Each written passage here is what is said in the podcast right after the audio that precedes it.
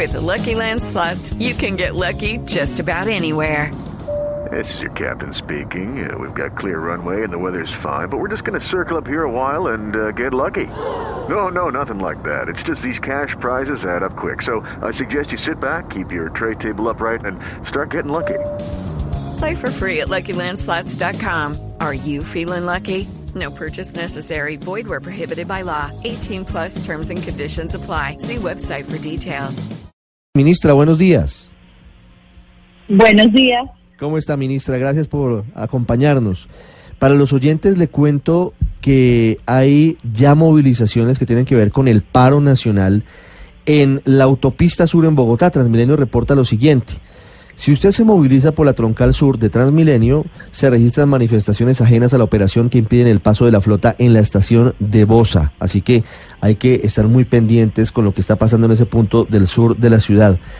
Ministra, hoy el paro nacional es un paro que tiene justificaciones. ¿El gobierno considera que los sectores que hoy protestan tienen argumentos o consideran que es un paro que tiene motivaciones políticas? No, indiscutiblemente estamos seguros que es un paro que tiene motivaciones políticas e ideológicas de la oposición al gobierno. Viene siendo construida una estrategia de movilizaciones sociales desde el año pasado para generar la sensación de falta de gobernabilidad.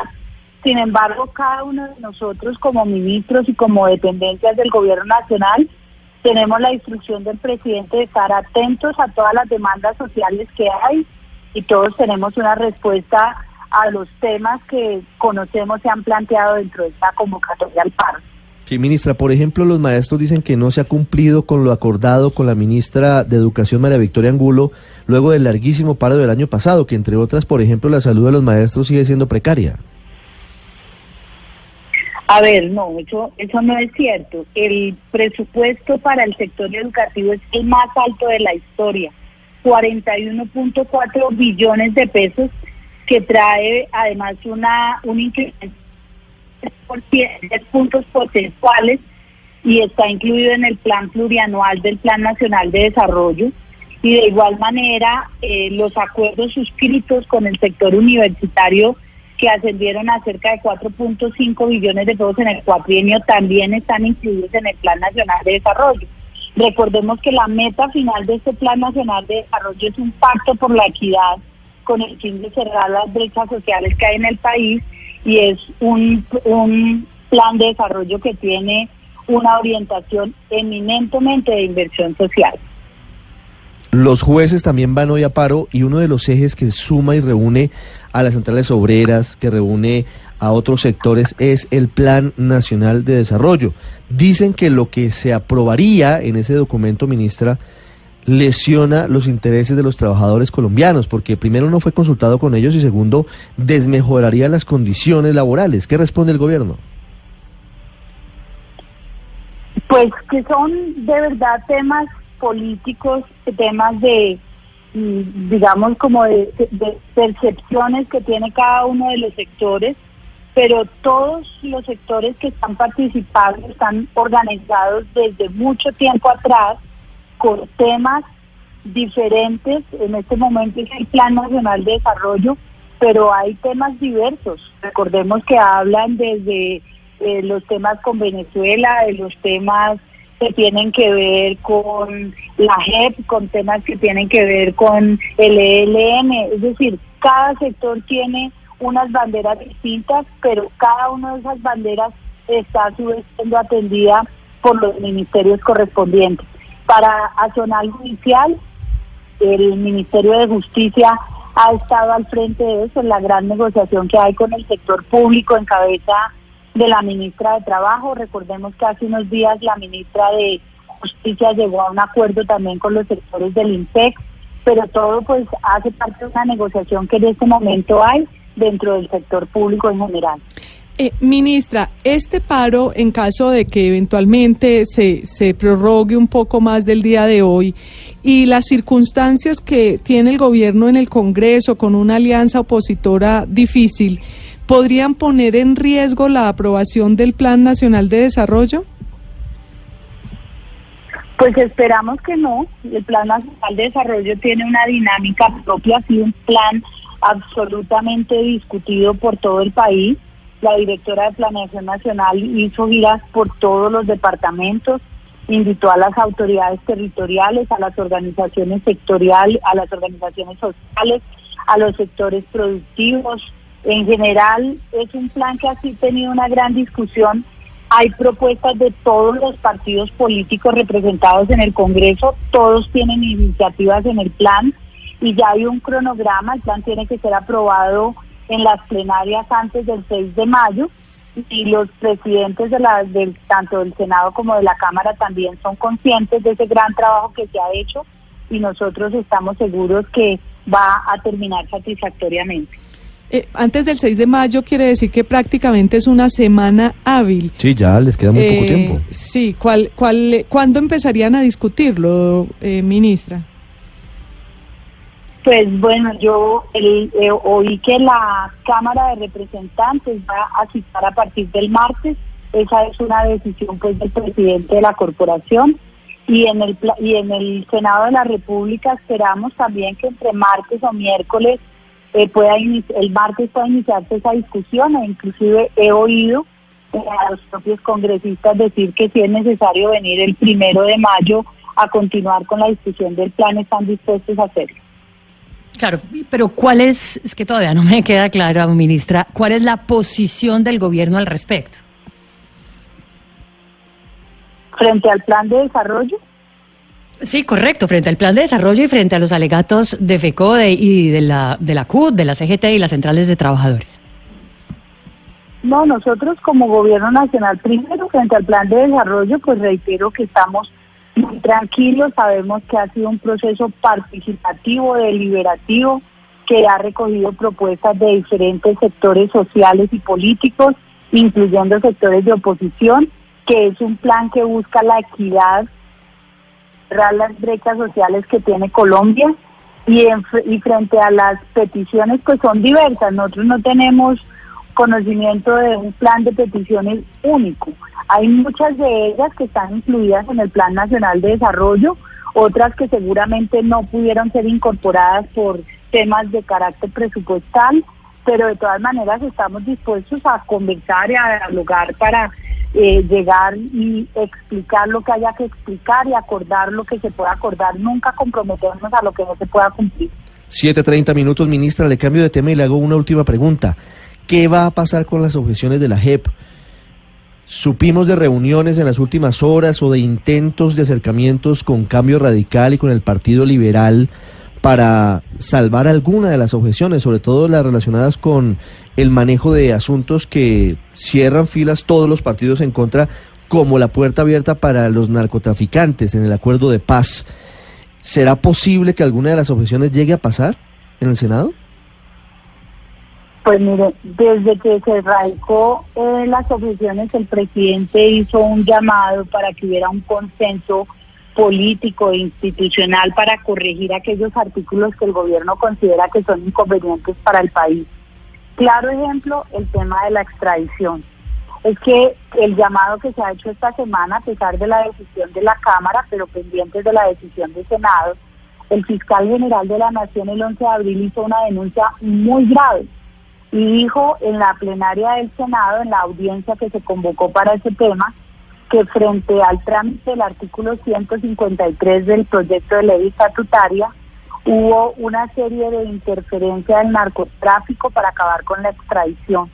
Y es un artículo que efectivamente fue objetado por el gobierno porque eh, allí se prácticamente se está acabando con la extradición por la puerta de atrás cuando se abre la posibilidad de que cualquier persona que ofrezca verdad quede suspendida la extradición sumado con unas grabaciones y unas pruebas que se conocieron también esta semana frente a negociaciones ilegales para que colados eh, vinculados con narcotráfico pues, buscaran entrar a la justicia especial para la paz, tiene que ver con otra de los artículos objetados y es el hecho de quitarle la exclusividad al gobierno nacional de validar los nombres de las personas que pretenden ser incorporadas a la Justicia Especial para la Paz. Entonces, son temas de verdad de mucho calado para el país. Está en riesgo una figura como la extradición, está en riesgo una relación bilateral con los Estados Unidos y estos temas son los que hemos puesto sobre la mesa para que los partidos políticos reflexionen y podamos encontrar entre todos una salida que deje realmente tranquilo a la justicia, al país con la justicia, que no haya impunidad. ministra, ¿es cierto que usted tuvo una charla en las últimas horas larga por teléfono con Germán Vargas Lleras?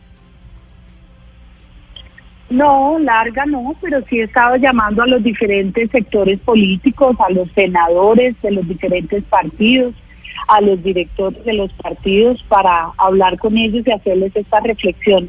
Este tema del narcotráfico es el peor problema que tiene el país y esa búsqueda de los narcotraficantes de salirse de la extradición ha sido recurrente en la historia colombiana y una vez más es preocupante, por eso ese llamado en anteriores oportunidades los partidos políticos han sido conscientes de esa situación y se ha cerrado la posibilidad de acabar con la extradición.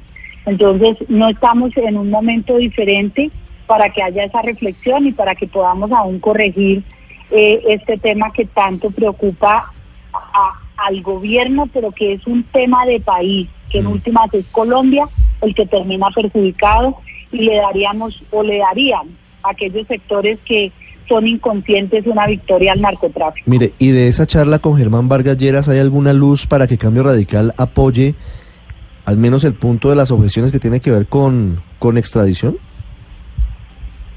Bueno, esperemos, esa es una decisión ya interna de ellos como partido, pero sí, efectivamente, hemos hecho el llamado y lo seguimos haciendo públicamente y lo seguiremos explicando a los senadores la importancia de tomar una decisión frente a la solución.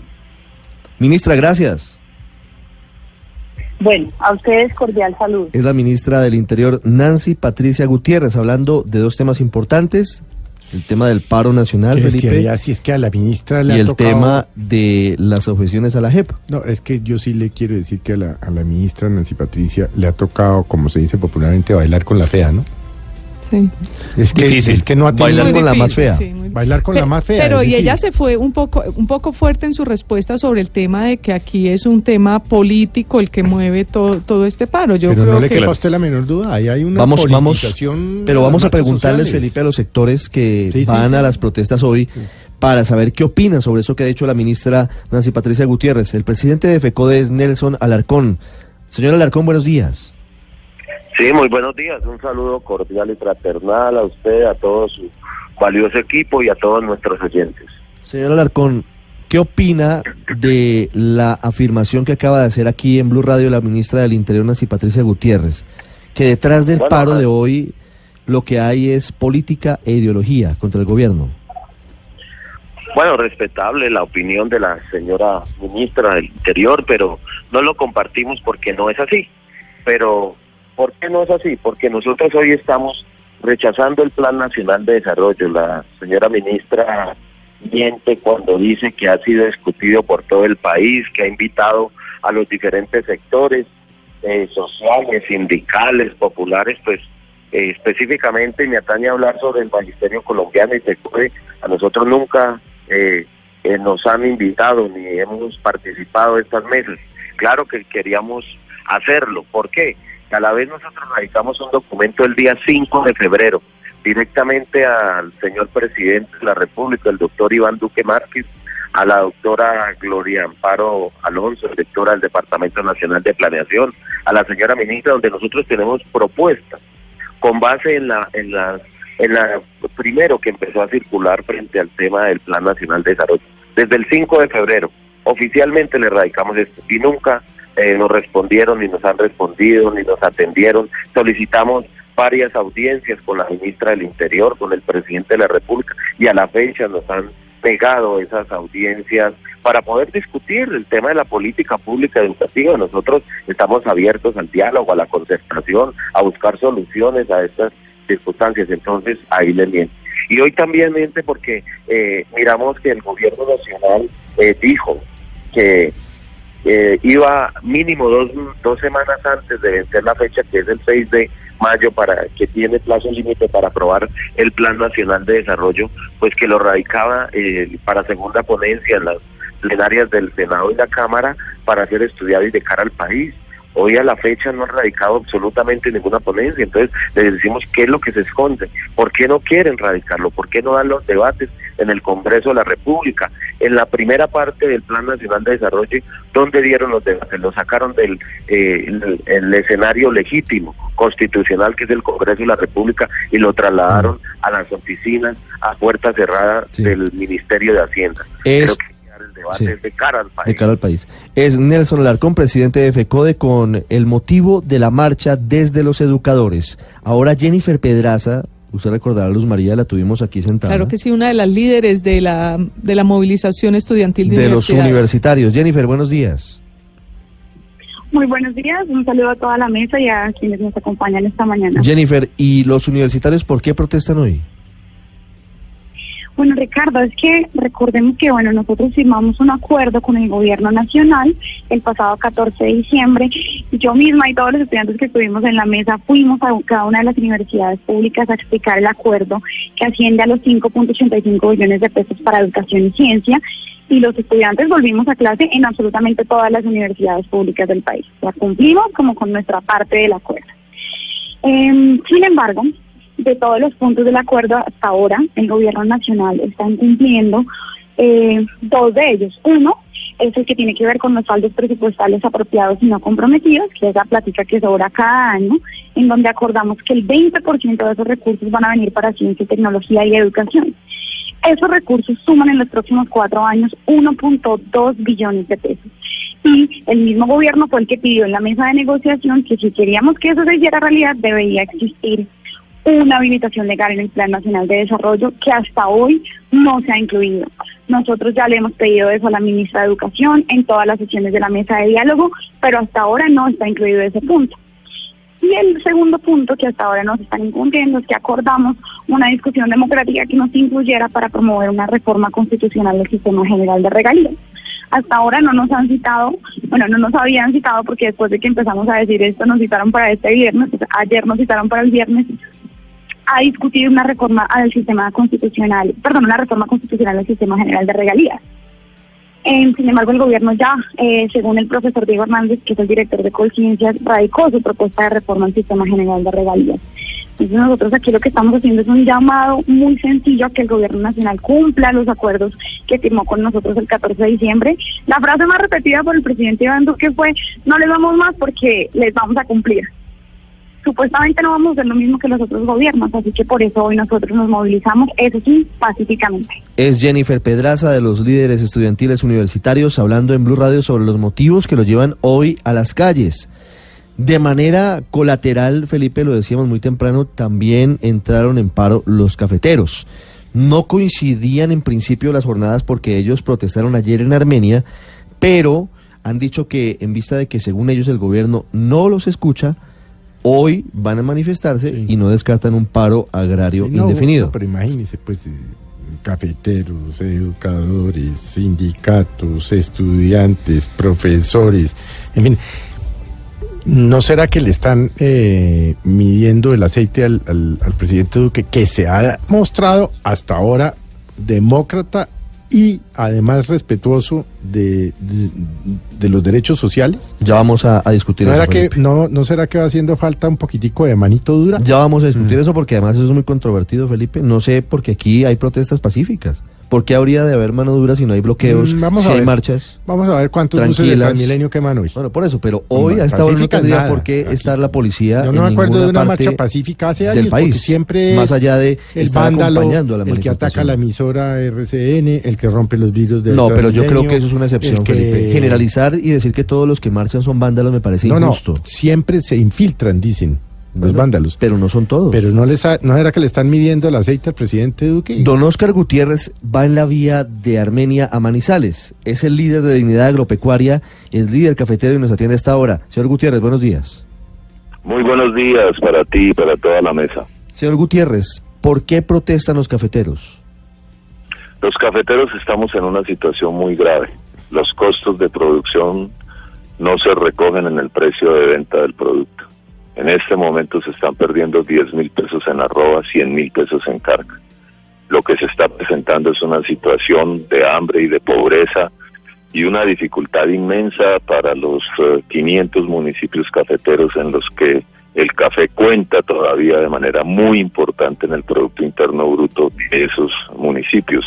Hemos hablado con el gobierno, le hemos dicho que aumente las partidas, que si es necesario tome decisiones de endeudamiento, que mire cómo resuelve este tema. El gobierno algo ha hecho porque la verdad eh, nosotros somos eh, gente que no tenemos mezquindad. El gobierno destinó 203 mil millones de pesos para el precio, pero no es suficiente. Entonces esperamos podernos reunir nuevamente con el ministro de Agricultura, explicar otras razones que queremos darles, explicar incluso al presidente de la República si acepta una audiencia que le hemos pedido a los cafeteros, las necesidades que tiene este producto tan importante en la vida agrícola del país y, y dependiendo de la actitud que el gobierno asuma, pues eh, iremos a un paro o no iremos a un paro si no es necesario, pero todo depende de cómo juegue el gobierno nacional. El presidente Duque en su campaña fue claro en que iba a tener unos precios que cubrieran los costos de producción. Hay videos de la campaña electoral de él que se presentaron en las zonas cafeteras, etcétera. Le pedimos simplemente que cumpla con la palabra, con la que él mismo empeñó en el transcurso de la campaña. Paola. Claro, de todas maneras, mmm, bueno, el gobierno ya les ha lanzado a ustedes un salvavidas que consiste básicamente en una ayuda de 30 mil pesos eh, por cada carga de 125 kilos. Pero en el pasado gobierno, en el gobierno de Juan Manuel Santos, se les dieron a ustedes ayudas hasta por 150 mil pesos, es decir, casi cinco veces más de lo que están recibiendo hoy por parte del gobierno de Iván Duque. ¿Esperan y aspiran ustedes a llegar a una cifra similar? Y si es así, ¿qué les no han dicho del tanto. otro lado? No, no tanto, Paola. Nosotros tampoco tenemos una posición, cierto, de exageración en, en, en las cifras. Nosotros estamos diciéndole al gobierno que un precio, cierto, que, que, que, que sea por lo menos eh, recoger los costos de producción y una pequeña utilidad para el productor cafetero. Eso implica 820, 830 mil pesos, el gobierno está en 715, bueno, estamos hablando, ¿cierto?, de que hay que hacerle eh, un aumento a esa, a esa partida y le estamos diciendo al gobierno nacional busquemos fórmulas, busquemos fórmulas que vayan permitiendo, ¿cierto?, recoger eh, los recursos necesarios para darle una mano al, sector cafetero que está realmente en una situación que es muy grave. Es que valdría la pena de pronto que periodistas de Blue se dieran un paseo, ¿cierto?, por las zonas del Cauca, del Huila, del Tolima y miraran la realidad que están viviendo los productores cafeteros. No estamos aquí hablando, ¿cierto?, ni de política, ni tenemos ningún interés político, no estamos metidos, ¿cierto?, en en unas cosas eh, que tengan que ver con eh, las elecciones, porque Dignidad Cafetera es una organización de todos los productores cafeteros. Estamos hablando de una realidad económica y el país debe ayudar y entender que esa realidad económica, que no es culpa tampoco, porque eso también hay que decirlo con toda claridad, no es que sea que el gobierno, ¿cierto?, tira los precios abajo, no, es que hay una situación internacional de precios del café en el que las multinacionales y fondos privados de inversión especulan en la bolsa de Nueva York, tiran los precios abajo y como la relación de cuánto se paga en Colombia por el café está directamente ligada a cuánto cuesta en la bolsa de Nueva York, pues ese juego de especulación nos trae de un dólar con 60 a 93 centavos que amaneció hoy. Y esa es la crisis. obviamente golpea los ingresos de los productores cafeteros. Sí, duda. Nosotros le hemos dicho también al gobierno nacional, toque y diga y reclame ante las naciones desarrolladas, ante los consumidores y reclame también ante las multinacionales. No puede ser posible que ellos vendan una taza de café de 3 dólares, 3 dólares 50 hacia arriba Sí. en las tiendas, en las cafeterías, en los supermercados de las eh, naciones consumidoras y a los productores cafeteros de eso les toca escasamente 2 o 3 centavos de dólar. Las Eso, 7:47 minutos. Es Óscar Gutiérrez, líder cafetero, presidente de Dignidad Cafetera con nosotros, hablando de los motivos para manifestarse ayer y hoy, sin descartar además un paro agrícola indefinido. Señor Gutiérrez, gracias. No, a ustedes muchas gracias y esperamos que el gobierno nacional atienda la delegación de Dignidad Cafetera.